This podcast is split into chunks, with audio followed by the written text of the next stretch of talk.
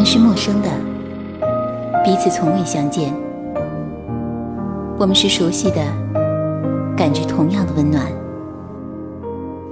打开耳朵，放飞心灵，这里是陌生人广播，能给你的小惊喜与耳边的温暖。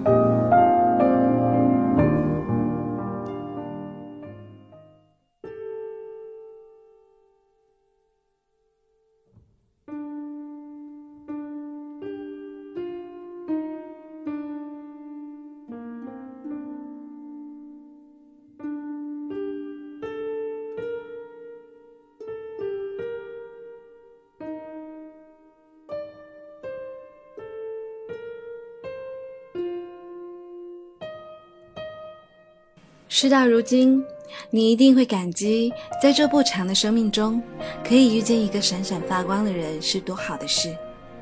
就算你们没有在一起，也至少把他当过信仰一般遥远的爱过，这青春就无悔了吧？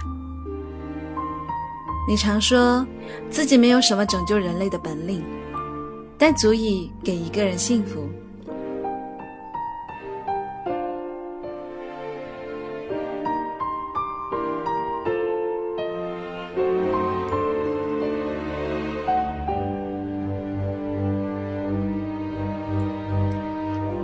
我们大二的时候，你跟他在网上认识。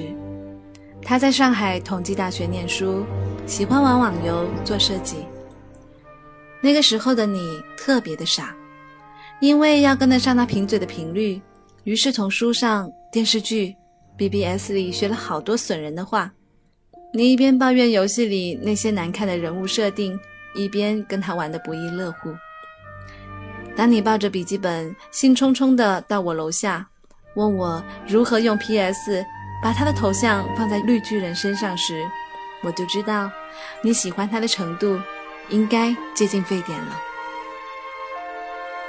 但是你们并没有在一起，原因可能是你这一个另类的胆小白羊座，因为不确定对方的心情而不敢表白。当然，我一直认为根源是他不爱你，所以才舍得暧昧。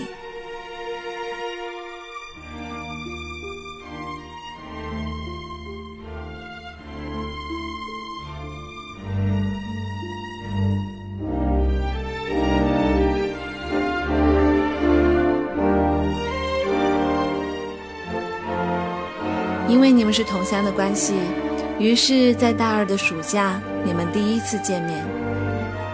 头一天晚上，你给我打了很多次的电话，说你睡不着。我说，那你就想象他坐在马桶的样子，想象他睡觉打鼾的样子，总之就往不好的方向想。他那一层发光的外表很快就会脱落，这样子你也会少一点压力。当然，最后你还是直接睁眼到天亮，笨拙的用遮瑕膏盖了盖黑眼圈，就去赴约了。你们见面后，就如同老朋友一般，有一句没一句的拌嘴。你一路都给我发信息，说他好帅，好阳光，手臂的线条很好看，说你们去了哪里玩，去了哪里吃饭。你最后的一条信息说你们在吃披萨。你抢了单，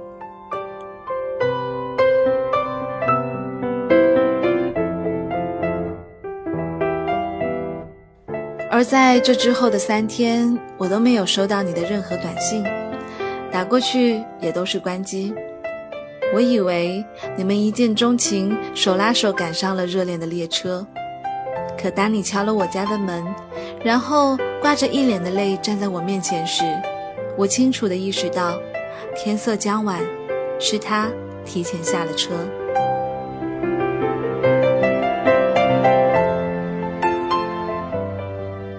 原来那一晚你们分别以后，你鼓起了勇气给他发了信息，在那一句唯唯诺诺的“给你说个秘密，我好像喜欢上你了”，在那一句话发出去以后，他才回复了一句很精炼的话。我一直把你当妹妹的，我已经有女朋友了，我不能对不起她。我看着你靠着沙发哭得狼狈，我很是心疼。我大概可以体会到这种感觉，这一种把他的空间打开了又关上，只为了看他的日记和相册有没有更新；这一种随时感觉手机都在震动；这一种一看见他就变成了话痨；这一种失掉了所有的兴趣，唯一的兴趣就是想跟他在一起的感觉。是不是就是所谓的把喜欢慢慢叠加之后，价值提升的爱？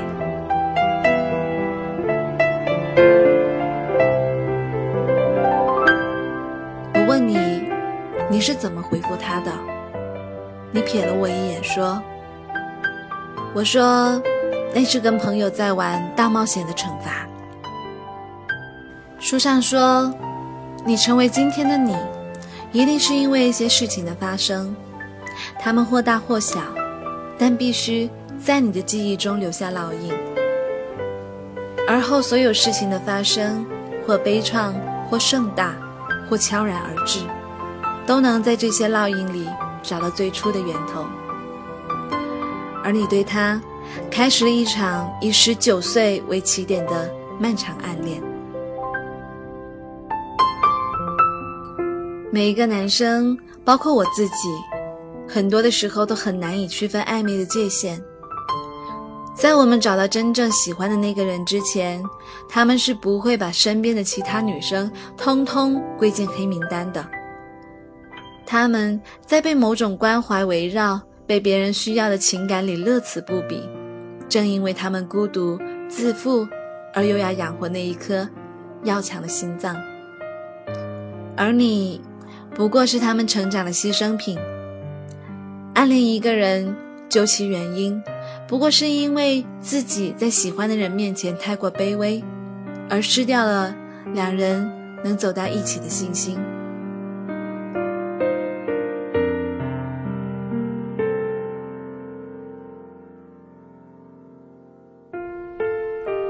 当他不喜欢你，你故意漂亮的出现在他的身边是没有用的。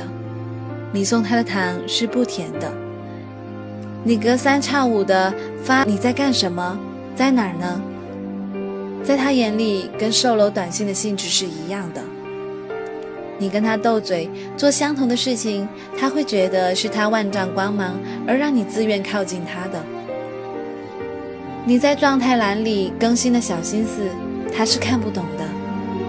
你哭得死去活来，他也只会不痛不痒。他是你的生活背景，而你是他的甲乙丙丁。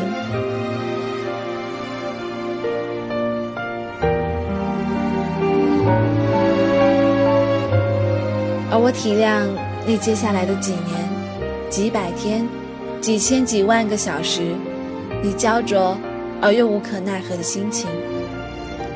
后来，你们再没有说过一句话，你也不愿意常来找我了。你变得孤独，渺小的像是宇宙中微弱的一颗星体。有一次，我在人工湖边看到你，你蹲在地上盯着湿漉漉的土壤发呆。我那是第一次觉得你瘦了。爱情真的是最坏的发胖甜品和最好的减肥苦药。你的室友说，你常常把饭打回寝室，然后对着屏幕。一发呆就是一下午，网游停在以前的旧版本，不再更新，你也舍不得删掉。你失去了原本对很多事情的期待，尤其是爱情这一块。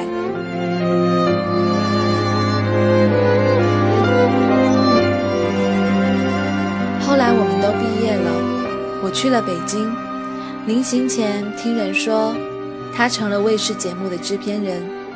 我感叹上天为什么总是眷顾伤害别人的一方。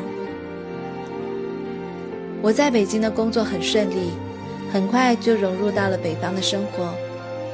微博流行起来之后的一天，你关注了我，而第一时间我就发私信给你：“嗨，你过得好吗？”你说你现在在一家日企上班，每一天都朝九晚五。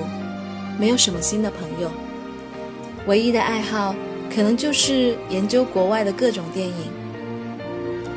你变成了我最常见到的那种女生，平淡、简单、规律，好像能够把你未来的五年、十年的轨迹一眼看穿。你对我说了一声抱歉，因为那一段暗恋的不成熟，而让我们的友情也淡了。我当然没有责怪你，只是看着你现在淡然的那一抹笑，仍然在意你是否还沉在过去的那一段感情里。你说，受过伤的地方，永远留着一块伤口，在你快要忘记它的时候，就会忽然的疼一下。以前那一个拿着刀枪棍棒要闯入别人世界里的女孩，最后竟然学会安稳的自己舔舔伤口。活得越久，越是发现，嘲笑声是自己发出的，耳光也是自己打的。担惊受怕的任何事都是经历，所有的经历都是收获，所有的收获也都将化作尘土。没有了当时的那一份浓烈的喜欢，是因为成熟了，而丢了过去的自己。现在的你，偶尔还是会关注他的近况，看他有没有伤心，又跟谁在恋爱着。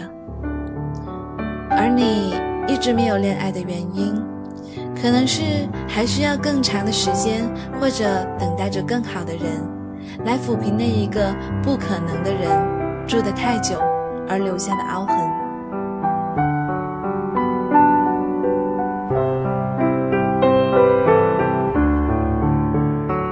喜欢一个不喜欢你的人，就意味着一场漫长的失恋。他不能转移注意力，或者看一些喜剧片、冷笑话来排解伤心。这本是一个带有不甘心的算术题，除了靠时间运算，否则在那一堆加减乘除里。根本找不到简便的算法。一辈子总会爱上不爱你的人，也总会被你不爱的人所爱上。而这一些所谓的事与愿违，都是人生。你爱上的他，跟你最重要的梦长得很像。你的每一次注视，每一句问候，都想换来等价的“我喜欢你”。可是，对方的每一次冷淡都会把你打回现实。现实就是，即使他冷淡的对你，你仍然还会钟情于他。你能让自己冷淡吗？道理我们都懂，只是不愿意死心罢了。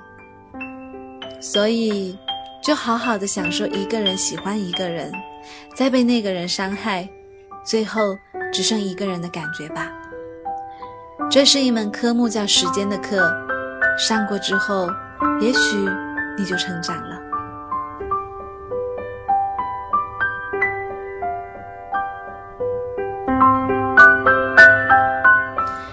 因为喜欢一个人，就包容了对方的不羁与忽视。你唯一能做的就是不打扰。没有人会永远活在过去，怀念是因为尚且年轻。只有离开，才能给彼此更广阔的天空。跋涉的途中，终于失去了你，而变成了更好的自己。有一件事我没有告诉你，还记得你给我发的那一条信息吗？你们吃的披萨，你抢了单。那时，你把写着数量乘以二的收银条放在了钱包里，当做纪念。可是有一次，我无聊地翻看你的钱包里的拍立得时，那一张收银条掉了出来。再次摊开的时候，上面的签字褪了色，它变成了一张白纸。其实一切的问题，时间已经给了答案。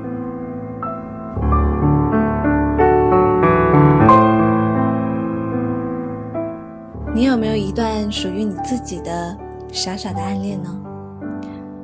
有这样子的一段暗恋，我们的人生会没有那么多的空白，没有那么多的遗憾，每一个人都要感激生命中的这一场暗恋，因为它终于让你懂得，生命中不是所有的爱都能成就最美的爱情。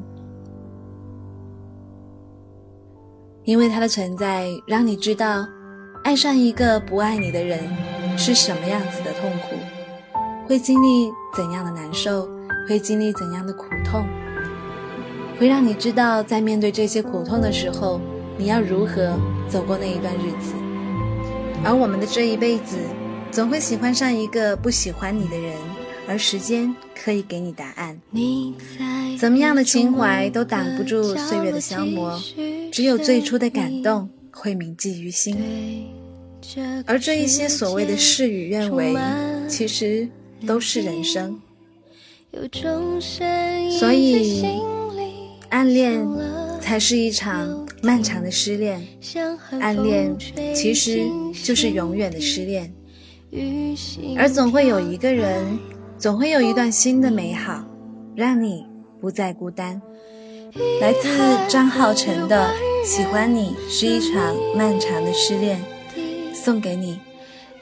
这里是陌生人广播，能给你的小惊喜与耳边的温暖，我是立夏。感谢您的依旧守候，感谢您的倾情聆听，我们下期再见。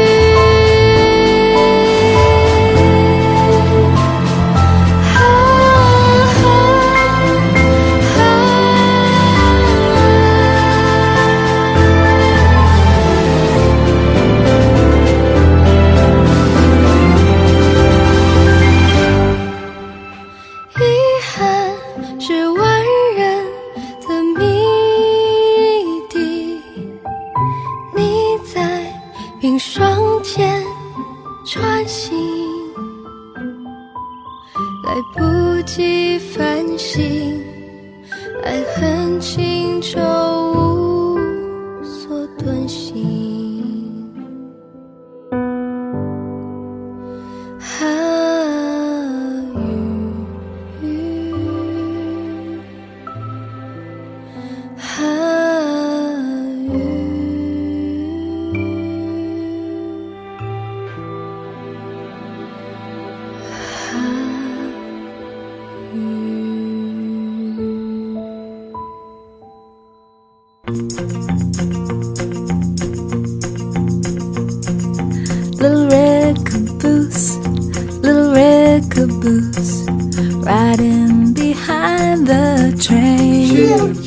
陌生人广播能给你的小惊喜与耳边的温暖，欢迎关注我们的官方微信平台 M M O O F M 或搜索“陌生人”找到我们。如果你也想加入，我们求贤若渴，主播、策划、编辑、后期制作、活动志愿者正在招募中。